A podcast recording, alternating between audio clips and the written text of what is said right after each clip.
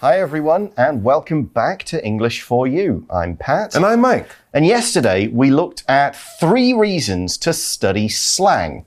So the first one was to learn how to communicate with everyone in every situation, whether it's professional or on the street, it just doesn't matter. Everybody uses slang in some way, so if you learn it, you'll have a better chance to communicate with all kinds of different people, no matter where you are. True, but as we learn in point two, that slang might change depending on who you're talking to, mm. how hmm. old they are, where they're from all sorts of things because the second good point about learning slang is it's useful to understand different cultures as slang usually comes from smaller groups within a culture and slang connects with culture. It mm. also connects the generations, right? People of different ages will use different slang. So mm. that's another thing that it can be very useful for. And number three, reason three was to prevent misunderstandings, mm. as some slang terms might sound really bad and offensive, when in fact the words or phrases mean something good. Mm -hmm. So you won't get upset when you hear this term,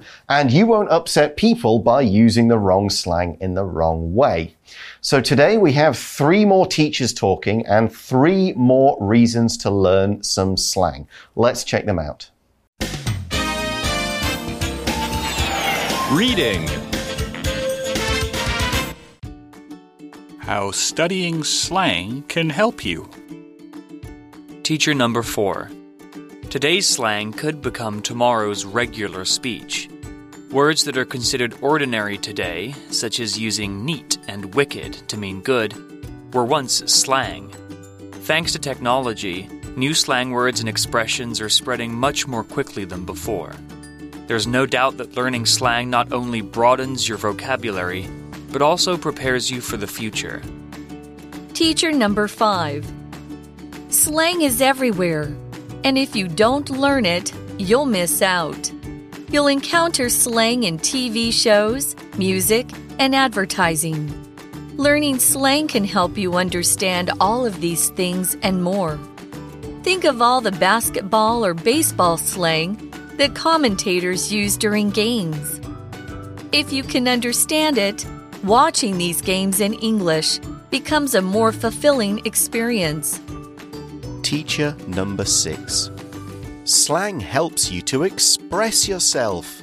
In either writing or speech, you might find that slang is perfect for putting your thoughts and feelings into words. Slang helps you be more creative and even more romantic. In love songs, singers use baby or babe a lot. Both words are slang terms that have become mainstream.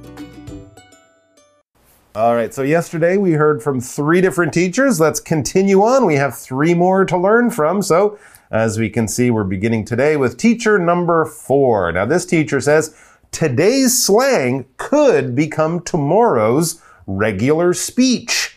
Yeah, that's very true. I mean, mm. people didn't say things were cool a hundred years ago. Exactly. Fifty well, years unless ago. Unless they were cold. Unless they were cold. But fifty years ago, if they liked it, they said it was cool, and now everyone understands what that kind of word means. It's become part of regular speech. It's not seen as slang. It's seen as Possibly you could even use it in a formal situation and people mm. wouldn't have much of a problem with that. When something is regular, this adjective just tells us it's ordinary, it's normal, it's not strange or weird or unusual. It's the kind of thing you expect to see. There isn't anything new or surprising or odd or unusual about it at all. For example, today was just a regular day at school. Nothing special happened. So, and we kind of build on what Mike was just saying about the word cool, mm. okay? Words that are considered ordinary today, such as using neat oh. and wicked oh, to yeah. mean good, were once slang. So, of course, neat in its strict definition means tidy, mm -hmm. organized. You know, I'm, I'm looking neat today. Mm. I have a neat room. Now it means good. Oh, that's pretty neat. Yeah. It means good. and if you say, "Whoa, that's a, that's a wicked movie," Sure. you don't mean it's evil. It's against the teachings of God. Oh my goodness! You mean, hey, that's a good movie. Exactly. Sweet is another one we, Yeah. of course, use a lot. Awesome is another one that people really didn't use much, except maybe surfers 30 Mm-hmm. or 40 years ago. Now it's pretty normal. It's regular speech. Thanks to technology, this teacher continues, new slang words and expressions are spreading much more quickly than before. Through, Mm. sure, of course, through social media, through things like Twitter and Instagram, TikTok. Facebook, TikTok, all sorts of places like that. Slang can go from where we maybe used to be used in a city or in a region, an area among one group of people. Now it can go worldwide in just a in just a second or just a few hours or a few days, thanks to technology. Now, what is a technology? Well, basically, imagine technology or think of it as being where science and engineering come together. Okay, engineering can be building things, machines, buildings, whatever. Um, but technology is using the latest science and marrying it to engineering. So whenever you hear about a cool new thing for your computer or the latest phone or the latest gadget like VR glasses that everyone's going to be wearing in the future, but you can get them starting this year. That's the kind of thing we're talking about as technology. Sure, you could probably say the car or the wheel is technology, but generally we think of things that are very new, very, uh, very, the latest inventions coming from science and engineering to make things that regular people can use. For example, in the past 20 years, technology has had a big impact on how people shop mm-hmm. and entertain themselves. Oh. Sure, the internet. Mm-hmm. So the article continues and says there's no doubt that learning slang not only broadens your vocabulary, but also prepares you for the future. Hmm. So, yeah, you're not just learning more words to use now, you're learning words that will become just normal English in five years, 10 years, maybe even sooner. Interesting. So I want to be the president of Taiwan in 2050 because my opponent is cheugy. Yeah, exactly. Oh, wow. Really? Be- People might say that? They might say that. In a political debate in 10 years' that. time, yes, sure. Okay. But we're going to take a short break here and look at our language in focus for today. So, in that sentence, we use this phrase, there's no doubt that something, something, something. And this phrase tells the reader or the listener that you're very confident about the truth of what you're about to say. You feel that it's certain. You believe it strongly. Maybe it won't really happen, but as far as you're concerned, you are very confident. You really believe this is true. There's no doubt. There's no uncertainty about this thing. For example, there's no doubt that many people will go to see each new Marvel movie. It's going to happen. We're sure of it. So there's no doubt that learning hmm. slang broadens your vocabulary. Absolutely. When you learn new words, your vocabulary will get bigger. Yes, exactly. And that's basically what broaden means. When we talk about something being broad, we mean it's wide. So if you want to broaden the, the, the cloth that you're using to make a new coat, you're just making it bigger or wider. In when we're talking about other things in the world, uh, especially things to do with the mind and learning and things like that, broaden just means make bigger in all sorts of ways. You broaden your horizons by traveling. You broaden your experiences by trying new things. And you broaden your knowledge by learning stuff. In this case, we're learning your vocabulary or you're improving your vocabulary. Strictly, this means all the words that a person knows. Your vocabulary is every word that you know, can understand, and say yourself. Now, in sometimes in teaching contexts, we use things like vocab words in an article and things like that, which uh, it's pretty much understood. But really, it means all the words that a person knows. For example, you could say, I can speak a little bit of Japanese, but my vocabulary isn't very big. I can ah. maybe 50 words or less, mm-hmm, something mm-hmm. like that. Okay, you can order food and mm-hmm. take a taxi, and that's about all. Hello, please, thank you. simple stuff. Yes. But that's maybe just enough to get by. All right, teacher number five. Let's find out what this teacher thinks about slang and how it's useful. Slang, this teacher says, is everywhere. And if you don't learn it, you'll miss out. Well, that's kind of a good point, especially if you hang out with groups that use a lot of slang, then you'll definitely miss out. When we say miss out here, we're basically mean you won't be part of something. You won't be uh, taking advantage of it. You won't be able to enjoy it. You won't be included in it. Um, maybe not because someone said, no, you can't join us, just because you don't have the skills or you didn't have the opportunity to do something like that. If you miss out on the big sale that happened at that store that your friend's telling you about, you're like, ah, I was busy that day. I couldn't go. All right. So if you miss out on something, it's probably a limited time thing. And for some reason, you weren't able to take part. Now, this point is kind of similar to the very first point yeah. about slang being everywhere. But for, in the first point, we were talking about communicating with Right. people. Yeah. Here, we're talking about just general enjoyable experiences. Hmm. The article goes on you'll encounter slang in TV shows, music, and advertising. Among many other places. Yeah. Exactly. So here we're using the word encounter to mean you'll meet it, you'll find it there. If you watch a TV show, it's likely that some or many characters are using slang. You'll hear slang words in songs. You'll see adverts and stuff in newspapers or online. Mm-hmm. People will use a slang term, and if you don't understand it, it won't be as interesting to you. That's right. And yes, slang is used in even in advertising, I should say. Advertising, what is it? Well, it's basically when a company has a product and they want to tell people about it, get people interested in it, and hopefully get those people to buy their product, they will often use advertising. Big signs on the side of a bus or next to the road or in the MRT cards. Uh, advertising on television in the form of TV commercials.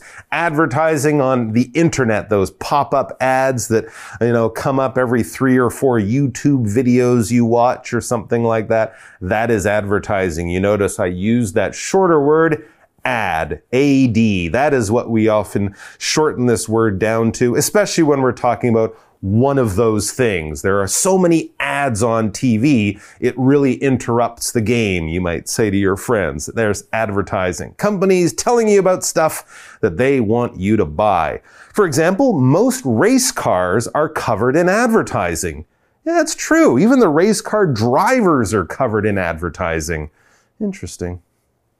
So yeah, slang is going to be on all of this stuff, TV hmm, shows and sure. music and ads and everything. So the article says learning slang can help you understand all of these things and more. Mm, absolutely. To give an example, think of all the basketball or baseball slang that commentators use during games. So how much baseball do you watch? Uh, none. There but you go. If I was watching a soccer game, Yeah. said he Oh. scored a belter. oh, okay. That's just a very good goal. He Sure. scored a hat trick. Oh, okay. Three goals. Wow, He yeah. scored a perfect hat trick. Ooh, which three goals is in a row. Not just that, but oh. one with his right foot, one with his left foot, and one with his head. Wow, that's and I know that slang because I follow football and I know, or soccer, and I know those words. Okay, and of course, grand slam home runs or double plays or Yes. balking, things that they might use in a baseball game commentary,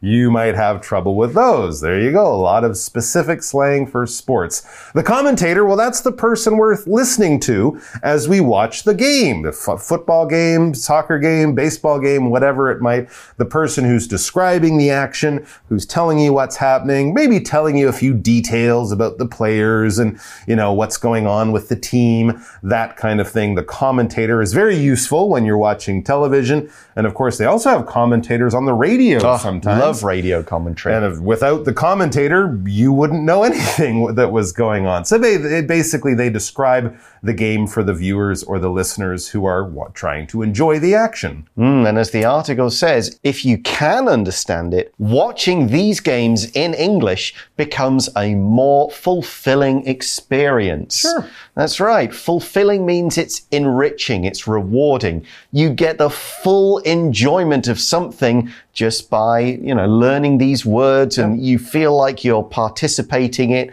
in it and in everything to do with it. You're not not really understanding things. You're not missing half of what the speakers are saying. You're like, no, I'm here. It's like I'm at the game listening to people talking about it. I understand what they mean, and that makes it more exciting for me. It's fulfilling.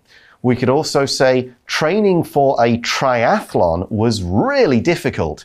But John also found that it was a very fulfilling experience. Hmm. He gained a lot out of it. He felt it was worthwhile. He got rewards, either running the race or getting fitter or meeting people. That's what fulfilling means. Sure, and of course, using this slang or understanding it doesn't just make watching the game more fulfilling. When you meet the other fans hmm. afterwards, you can use the slang with them, and this, of course, helps make you part of the community, helps to forge connections between the fans because they're talking the same language. Mm-hmm. Teacher number six. What does teacher number six say about slang? Slang, this teacher tells us, helps you to express yourself. Yeah, mm-hmm. okay. There are certain words that we might have trouble exactly finding the meaning of, but slang, that describes exactly what I'm trying to say. Mm, the article puts it this way In either writing or speech, you might find that slang is perfect for putting your thoughts and feelings into words. Hmm. So to put something into words means use words to express, to communicate your thoughts, your feelings, your beliefs, your ideas. Something you've got in your head and you, you kind of want to get that out. And the only way we can really express a lot of this stuff is words. So mm-hmm. to tell somebody else your idea, your feeling, so they can understand and appreciate it. And sometimes the best way to do it is with a piece of slang. Okay, and here's another good point slang helps you be more creative and even more romantic. Oh. Interesting. Okay, yeah, when we talk about being romantic, this adjective was basically talking about things to do with love and romance. When people think of a romantic night with your partner, they might think of candles at dinner, flowers, a, a walk along the beach under the moonlight, you know, hugs and kisses and all that kind of stuff. Romantic is something we often connect to uh, Valentine's Day. Of course, a lot of people might say Valentine's Day is the most romantic day on the calendar. It's to do with love and romance and all that good stuff. For example, Valerie and her boyfriend went for a romantic walk by the riverside. Oh, sounds lovely. Now, of course, we have romantic poems and romantic stories and things like that. But I think if you're looking for the best romantic slang, your go-to place would be an Adele album, mm. a pop ballad album with love songs and oh, stuff like that, right? Yes, exactly. Gotta be. The article explains in love songs, singers use baby or babe a lot. And they're not talking about a little crying Almost newborn. never, No, right? They're not talking about an infant, but baby or babe has basically turned into, you know, my loved one, the person I fancy, Yep. whatever you say like that. That's right. Both words are slang terms that have become mainstream. And of course, yeah, since they don't talk about young, young, young children, it's slang because we're using it in a different kind of way. But this is very mainstream kind of slang. When we say mainstream, we're basically saying common, popular, well known by most people. You can ask someone from 10 to 99 what baby means in a love song, and almost all of them would not say, oh, it's a little child who's crying and wants milk. Wasn't that what Justin Bieber was singing about? No, I don't think so, No. especially because he was probably almost a baby when he sang that song. Yeah. He was like 16 and he wasn't a father. He didn't just have a kid or anything like that. No, this is very mainstream, this idea of using babe or baby in love songs to mean the person you're in love with. Hmm, now, here's a point I didn't get a chance to write in our article, but Okay. of course, around five or six hundred years ago, there was a very well known British writer of plays and poems who basically invented half of the slang and expressions we use now. Was it uh, Bill something? Yeah, Bill, Billy, Will, Willie, Willie, William. William Sh- Shakespeare. That's the guy. Of course. Yep, Shakespeare's plays are hmm. absolutely hmm. full of what, for the time, would have been slang. Interesting. Yeah. Common expressions because Shakespeare was writing for everyone. Yes, he was writing very nice, fancy speeches for the well educated people who came to his shows, but he was also basically telling a lot of rude and fairly dirty jokes mm-hmm. for the commoners who came to his shows. Mm-hmm. And to do that, he used a lot of local slang that the local people would have ah. used and found funny. And sometimes Shakespeare just made up words or phrases because they seemed to explain his point. They allowed Shakespeare to express himself and communicate his meaning. And a lot of those phrases and words have entered popular culture. So Shakespeare is slang. Absolutely. And yeah, those words have become mainstream 500 years later. Yeah, so there is in fact a seventh reason to uh-huh. learn a bit of slang. It'll help you understand Shakespeare's world of mm, 500 years ago. But that is all we've got time for in today's lesson. We'll be back tomorrow not to talk about Shakespeare's slang, but to talk about some very modern slang from the last couple of years. Before we do that, though, we're going to go to our For You chat question. For you chat. So here's our question, and hopefully we can remember all of these right. six. But which of these six reasons would you say is the best reason for learning slang and why? Interesting. Well, they're all really good reasons. I think the one that I sort of would point to the most is was th- number three or number four, the one about preventing ah. misunderstandings. Number I think three. that was number three because misunderstandings, of course, as we know in today's world, can lead to lots of trouble when people aren't communicating well or when they're not fully understanding what that person is trying to say because there are differences in them from where they come from or how they grew up. This can create really serious problems. So if everyone is speaking the same language, and I don't just mean both people are speaking English, but both people are using words and terms and references that the others totally understand, that can make things go a lot more smoothly because misunderstandings can lead to all sorts of trouble. Hmm.